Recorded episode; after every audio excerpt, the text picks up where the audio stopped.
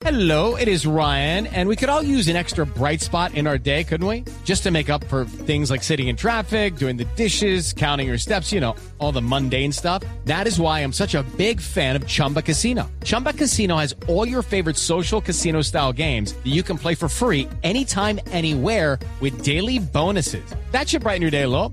Actually, a lot. So sign up now at chumbacasino.com. That's chumbacasino.com. No purchase necessary. BGW. Void were prohibited by law. See terms and conditions. 18 plus. ¿Sabe a quién cogimos en la carretera? Que es nuestro tema número 4 el día de hoy. El 3 me lo salto un poquito. A Sebastián Toro.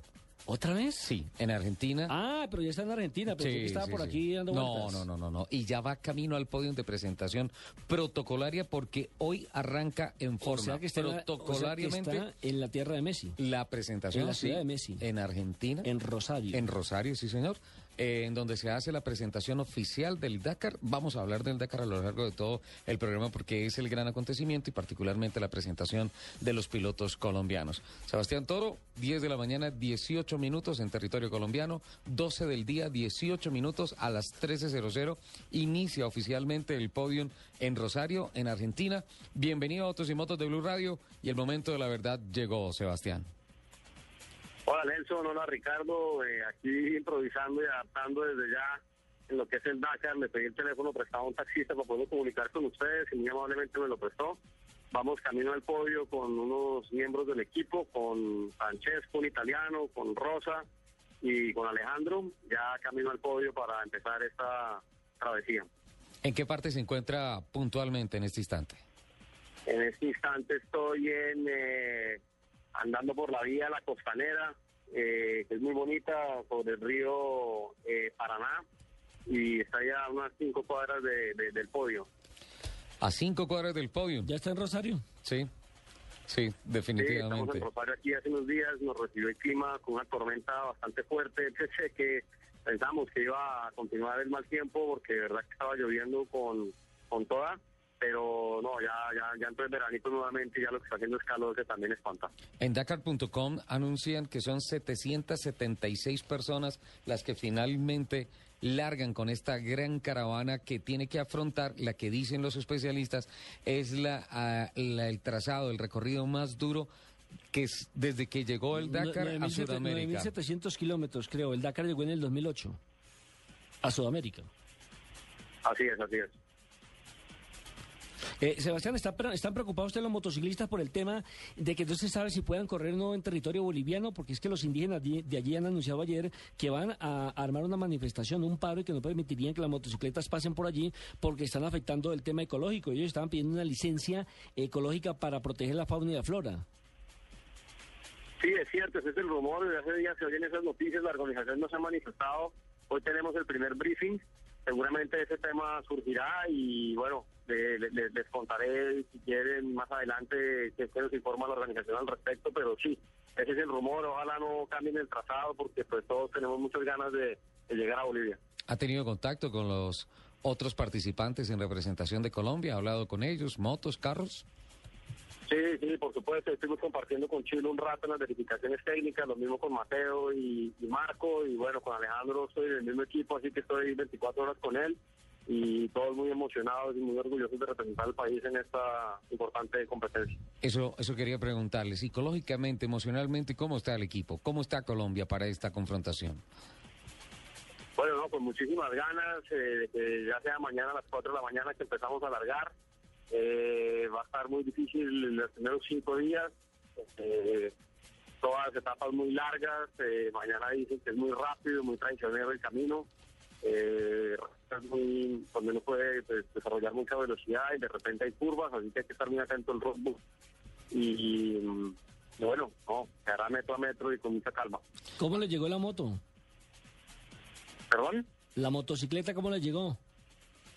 Bien, bien, con algo de óxido, porque siempre tantos días en el barco, pues Claro. es duro, pero, pero, pero ya la pusimos a punto, todo está perfecto, ya la vestimos con los logos de nuestros patrocinadores que nos han acompañado fielmente, incondicionalmente, con los colores de la, de la bandera de Colombia y, y espero ahorita en el podio también tener la oportunidad de enseñar la bandera aquí a nuestros compañeros latinoamericanos. Con tal de que el piloto no esté oxidado.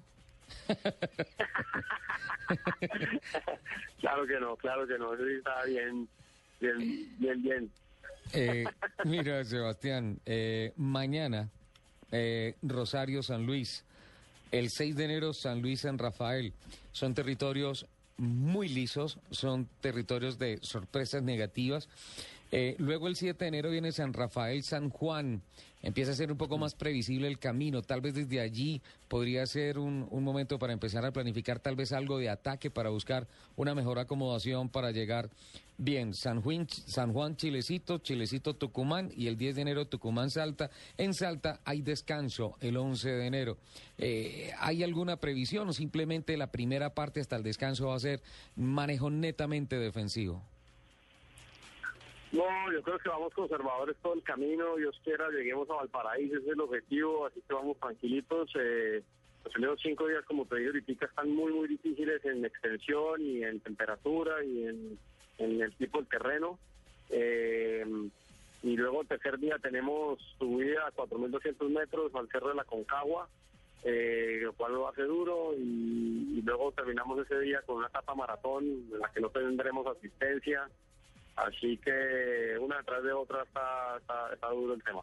¿Cómo va a ser la ruta de hoja? ¿Ustedes van a tener un GPS, van a tener solamente un mapa? ¿Cómo va a ser? No, vamos con el GPS, pero con la información oculta y pues muy atentos al roadbook, a la hoja de ruta, que es la que nos indica por dónde, por dónde seguir. Eh, y al odómetro, ¿no?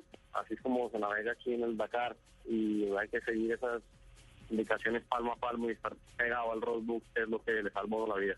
¿Ha habido, ¿Ha habido alguna contrariedad, alguna cosa que no haya salido entre lo planeado antes de llegar a este momento para alguno de los tripulantes del equipo colombiano?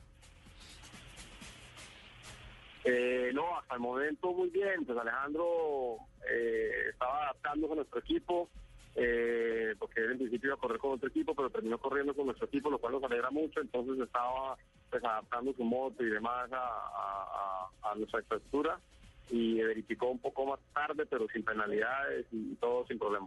Sebastián, ¿nos puede hacer una descripción del ambiente que hay en estos momentos allá? ¿Qué está viendo usted? ¿Qué se está viviendo allá en Claro. los en los metros Claro que sí, cercanos a la eh, plataforma bueno, de presentación? Toda la ciudad, por lo menos todo lo que es el frente del río, está cerrado en función del Dakar. Eh, hay miles y miles de personas en función del Dakar, eh, tanto en organizaciones, sobre todo en espectadores. El despliegue de producción del evento es increíble, la verdad que es desbordante. Ojalá podamos tener algo así en Colombia algún día. Y eh, aquí la gente se ve como hormigas, todas muy pendientes del Dakar, le piden a un autógrafo sin saber quién es.